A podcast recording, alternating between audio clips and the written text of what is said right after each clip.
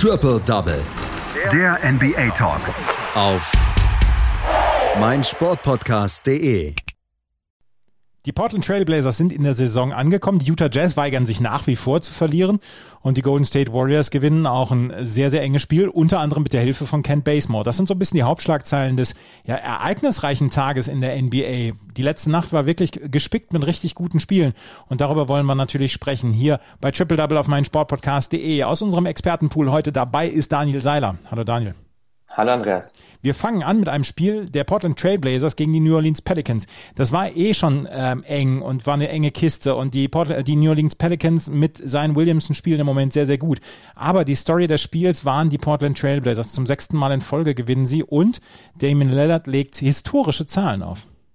Ja, 43 Punkte, 16 Assists und das bei einem dezimierten Team wie den Portland Trailblazers. Ich glaube, arg viel mehr braucht man da nicht viel zu sagen und dann letztendlich noch den Game Winner and One ans Brett gelegt und den ähm, Blazers somit den 18. Sieg in dieser Saison beschert. Und dass es ein spannendes Spiel sein wird, das hat man ja eigentlich schon im Vornherein gesehen. So, es traf die Nummer 27 im Defensive Ranking gegen die Nummer 29 im Defensive Ranking. Das heißt, Punkte waren zu erwarten und genau das hatte diese Partie dann letztendlich auch zu bieten. 250 äh, Punkte hat man äh, gesehen und das einfach auch, weil auf der anderen Seite der Superstar der New Orleans Pelicans, nämlich Zion Williamson, wunderbar funktioniert hat. Er stellte mit 36 Punkten ähm, fast ein neues Career High auf, nämlich er hat es genau getroffen.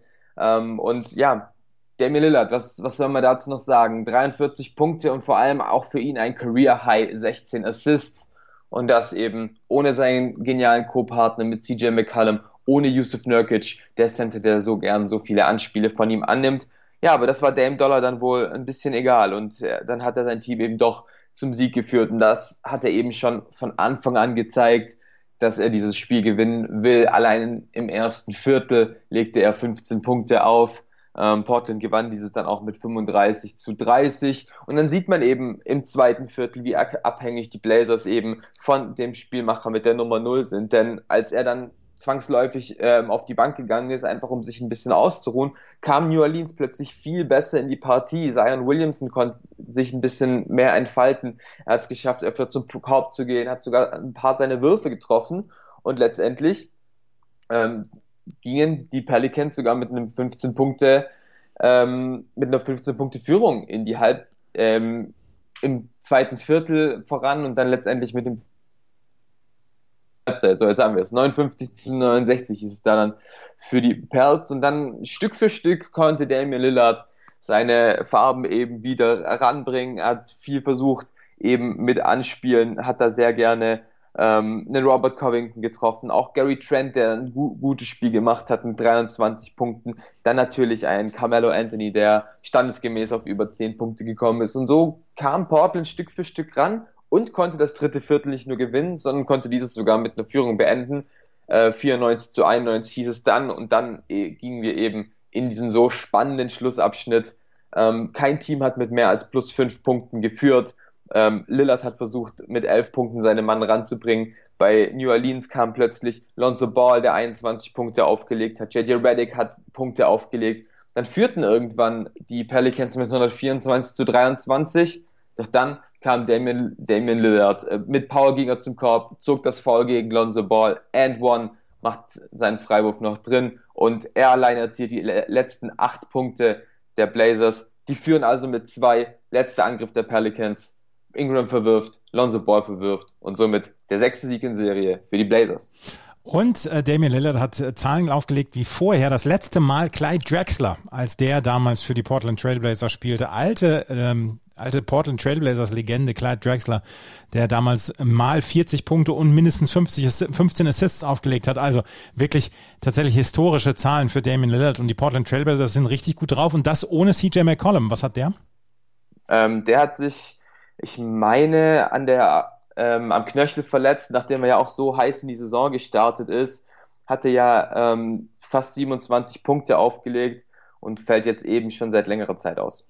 CJ McCollum also ausgefallen, Yusuf Nurkic, du hast es erwähnt, ist auch ausgefallen und trotzdem haben die Portland Trailblazers das sechste Spiel in Folge gewonnen. Das sechste Spiel in Folge, darüber lachen die Utah Jazz inzwischen. Sie haben das zwanzigste Spiel innerhalb der letzten 21 gewonnen und sie wischen ihre Gegner dann ja auch richtig weg. 114 zu 96 bei den LA Clippers und das ist ja nur wirklich kein, kein Team, was man im Vorbeigehen besiegt. Was ist da bei den Utah Jazz los? Ja, und wieder schaut man irgendwie auf die Punktausbeute der Utah Jazz und denkt sich, ja, da ist mal ein Donovan Mitchell mit 24 Punkten. Ja, da ist ein Rudy Gobert, der ein Double-Double mit 23 Punkten auflegt, aber es sticht irgendwie wieder keiner so wirklich raus. Also man hat wieder vier Spiele der Starting Five, die über 11 Punkte scorten. Ähm, mit Jordan Clarkson, der Sixth Man, der einfach weitermacht äh, und 18 Punkte auflegt, bei zwar nicht so guten Quoten, aber die Jazz schaffen es einfach immer mit ihrer Defense ein Spiel zu kontrollieren. Und das hat auch Tyron Lue, der Coach der LA Clippers, gesagt. Sie haben uns im, im erst, in der ersten Halbzeit ein bisschen machen lassen, aber als die dann die Zügel angezogen haben, mussten wir irgendwie hinterherrennen und wir wussten nicht so wirklich wie. Das natürlich auch, weil die Clippers weiterhin auf Kawhi Leonard, auf Paul George und auch auf Nicholas Batum verzichten mussten. Nichtsdestotrotz war es ein wirklich spannendes Spiel zum, zum Anfang. Also es war ein Hin und Zurück im ersten Viertel.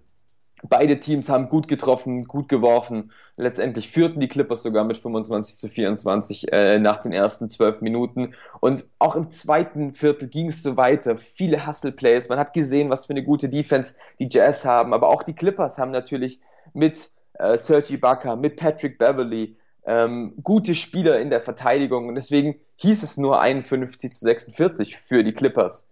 Ähm, in der Halbzeit. Und vor allem konnten sich die Clippers da in der ersten Halbzeit auf Lou Williams äh, verlassen. Der Mann, der, der, der dreimalige Sixth Man of the Year, dürfte dieses Mal sogar starten und hat allein in, den ersten, äh, in der ersten Halbzeit 14 Punkte aufgelegt. Und ja, die Jazz haben einfach ihre Würfe nicht getroffen. Zur Halbzeit steht man bei nicht mal 40 Prozent aus dem Feld. Die Dreierquote war da sogar noch mal ein bisschen schlechter. Aber die Jazz kamen dann eben ein bisschen ran. Ähm, die haben versucht, ein bisschen raus, äh, ein bisschen ihre Spiele zu machen. Das vor allem dank Rudy Gobert, der hat 17 Punkte in der zweiten Halbzeit gemacht. Ähm, hinten über, überragend verteidigt, legt da noch 20 Rebounds mit auf und dann kam die Jazz einfach ins Rollen. Ähm, über das dritte und vierte Viertel legte man einen 14 zu 2 Run hin, hat die Clippers damit so ein bisschen gebrochen, die ja auch sehr dezimiert waren. Also außer Lou Williams hatte man dann noch Reggie Jackson, der 15 Punkte gescored, Marcus Morris, der vor zwei Tagen 32 Punkte aufgelegt hat, diesmal nur mit neun ähm, Punkten, nur bei vier von 15 aus dem Feld. Also die Clippers haben da nicht so wirklich funktioniert und dann, nachdem die Jazz den ersten Lauf hingelegt haben, haben sie den zweiten Lauf einfach nochmal dran gehängt. 16 zu 3 Run hieß es dann am Ende und somit bleibt dann eben doch ein Sieg von 18 Punkten für die Utah Jazz und die Clippers fragen sich, was haben wir eigentlich falsch gemacht? Und die Clippers freuen sich auf 20 aus 21. Quinn Snyder ist jetzt auch der Coach für die Western Conference im All-Star-Game, ne? Ähm, ich meine ja, weil er eben die Utah Jazz auf dem ersten Rang im Westen stehen ähm, und sich das auch nicht mehr nehmen lassen. Also stehen bei 24 und 5. Dahinter kommen die Lakers mit 22 und 7. Und Frank Vogel hat es ja letztes Jahr schon gemacht, deswegen dürfte er es dieses Jahr nicht machen. Also ja. ähm, ich weiß nicht, ob das schon fest ist, aber es müsste fest sein. Aber das ist wirklich so lustig, was du eben gesagt hast. Man kann es gar nicht so richtig greifen, was die Utah Jazz da machen. Dieses Mal war es Rudy Gobert mit einer mit einem Monster Double-Double. Donovan Mitchell hat gar nicht so gut getroffen. Jordan Clarkson hat auch nicht so gut getroffen und trotzdem gewinnen sie mit 20 Punkten knapp. Also das ist schon faszinierend, was die Utah Jazz im Moment machen. Man möchte meinen, sie hatten so einen Cheatcode oder so. Ja, auf jeden Fall. Und man fragt, man fragt sich so ein bisschen, wann brechen die endlich ein? Aber allein, dass sie sich ja nicht auf so einen Spieler nur verlassen können, wie es jetzt bei den Blazers Damian Lillard ist, ähm, zeigt wohl, dass dieses Team einfach gefestigt ist und dass es doch nicht nur so eine Momentaufnahme ist, weil klar, bei einer Momentaufnahme gewinnt man nicht 20 aus 21 und wieder ähm, 9 in Serie.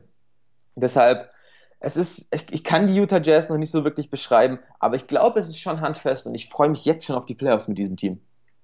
Die Utah Jazz gewinnen also gegen die ähm, LA Clippers. Und ein Spiel haben wir noch und das war ein Spiel, das die Golden State Warriors gewonnen haben gegen die Miami Heat mit 120 zu 112. Vier Spieler, die mehr als 20 Punkte erzielt haben, plus, also inklusive einem, von dem man das so nicht immer erwartet.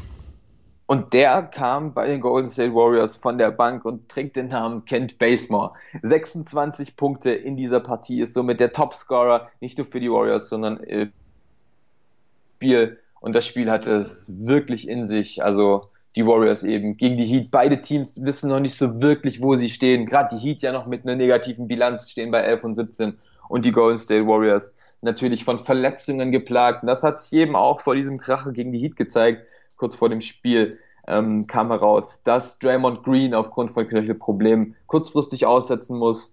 Ähm, außerdem ja noch klar, ähm, James Wiseman, der Rookie, noch nicht fit. Äh, und auch Kevon Looney nicht fit. Das heißt, die Warriors hatten nicht so wirklich einen Center. Und auf der 5 startete dann Juan Toscano Anderson, eigentlich ein Small Forward. Und das hat sich eben auch gezeigt. Die äh, Miami Heat haben die Zone wieder und wieder angegriffen. Das zeigte sich vor allem in der Punktausbeute von Bam Adebayo. Der steht am Ende bei 24 Punkten, insgesamt 56 Punkte für die Heat in der Zone, während Golden State nur äh, 42 in, in der Painted Area machen konnte. Aber nichtsdestotrotz haben die Heat auch wieder kein schlechtes Spiel gemacht. Sieben Spieler kamen auf eine zweistellige Punkteausbeute, also auch sehr überraschend. Precious Achuva der Rookie, äh, der, der Center ist. Kendrick Nunn macht gute 19 Punkte. Ähm, allerdings fällt der Wurf eben nicht ganz so bei, äh, de, bei Duncan Robinson und auch Tyler Hero nicht mit einem so guten Spiel. Nichtsdestotrotz haben eigentlich die Heat wirklich ein gutes Spiel gemacht. Ähm, haben das erste Viertel gewonnen, hat, haben das zweite Viertel gewonnen, führten da sogar mit 15 Punkten zur Halbzeit, 61 zu 46 hieß es da, und Curry war noch überhaupt gar nicht ähm, im, im, äh, in der Partie nur ein Dreier in neun Versuchen. Zur Halbzeit, am Ende steht er bei fünf aus 20 Versuchen. Also das sind schon James Harden-Nummern, die Steph Curry da ausgerechnet mal hingelegt hat. Und dann hieß es eigentlich auch, dass die Miami Heat ein bisschen weiterkommen. Allerdings hat dann Curry seinen Wurf gefunden, hat seine Teammates gefunden, Oubre Jr. mit einem guten Spiel, Wiggins mit einem guten Spiel, die beiden mit jeweils 23 Punkten und Curry hat dann doch eben diese Confidence und doch eben diese Spielintelligenz, dieses Spiel doch auf seine Seite zu bringen. Die Warriors kamen Stück für Stück dran, dann gingen ähm, die Heat mal wieder ein bisschen weg, führten schon mit 99 zu 85 und dann in den letzten 6 Minuten 40 20 zu 6 die Golden State Warriors, angeführt natürlich von Steph Curry, der am Ende der 48 Minuten bei 17 Punkte steht. Aber es ging ja in die Overtime, denn Kent Basemore hat eine Minute vor Schluss einen Leger reingemacht und dann war die letzte Minute wirklich sehr wild. Also beide haben schnell versucht, den Abschluss zu suchen, um eben schnelle Punkte zu machen. Das hat nicht geklappt. 105 zu 105 hieß es dann in der Overtime und da dürfte dann Steph Curry mal ein bisschen aufdrehen, machte alleine acht Punkte. Die Heat machten als Team nur sieben Punkte und deshalb gewann äh, die Golden State Warriors diese Partie mit 118, äh, mit 120 zu 112. 120 zu 112 und die Golden State Warriors sind in der Western Conference im Moment auf Platz 7. Entschuldigung, 16 Siege und 13 Niederlage haben sie und äh, hängen so ein bisschen hinterher. Äh, die ähm, Western Conference sehr, sehr ausgeglichen in diesem Jahr. Die auf, auf Platz 10, die Dallas Mavericks mit 13 und 15, auf die kommen wir jetzt nämlich zu sprechen. Es gab nämlich noch einige Spiele in der NBA in der letzten Nacht. Die Orlando Magic gewinnen mit 107 zu 89 gegen die New York Knicks, trotz 25 Punkten von Julius Randle, aber Terence Ross mit 30 Punkten. Der eifrigste Punktesammler für die Orlando Magic. Die 76ers hätten beinahe eine fast 30 Punkte Führung gegen die Houston Rockets verhühnert, aber am Ende gewinnen sie mit 118 zu 113, auch dank eines fast Triple-Doubles von Joel Embiid, 31 Punkte, 11 Rebounds, 9 Assists. Die Washington Wizards gewinnen zum dritten Mal in Folge gegen die Denver Nuggets jetzt mit 130 zu 128, Bradley Beal mit 25 Punkten und 10 Assists und äh, auch ähm, Russell Westbrook mit einem Triple-Double, mit dem siebten Triple-Double seiner, Karri seiner Karriere bei den Wizards und damit ist er schon auf Platz zwei in der Geschichte der Wizards. Die Minnesota Timberwolves verlieren gegen die Indiana Pacers mit 128 zu 134, 36 Punkte, 17 Rebounds und 10 Assists von Domantas Sabonis. Die Chicago Bulls gewinnen gegen die Detroit Pistons mit 105 zu 102. Jeremy Grant führt mit 43 Punkten für die Pistons und Zach Levine mit 37 Punkten für die Chicago Bulls erfolgreich. Und die Memphis Grizzlies gewinnen gegen die Oklahoma City Thunder mit 122 zu 113. John Morant mit einem Triple-Double, 15 Punkte, 11 Rebounds, 12 Assists. Die, die Charlotte Hornets und die Chicago Bulls haben das Spiel verlegen müssen und auch das Spiel der Cleveland Cavaliers gegen die San Antonio Spurs sowie das Spiel der Dallas Mavericks gegen die Detroit Pistons mussten verlegt werden. Alle drei Spiele sollten in diesen Tagen ausgetragen werden. Das waren die Spiele vom Mittwoch von einem wirklich herausragend spektakulären Mittwoch. Das war Daniel Seiler mit seinen Einschätzungen zu den drei wichtigsten Spielen. Danke, Daniel. Danke auch. Triple Double. Der NBA Talk. Auf meinsportpodcast.de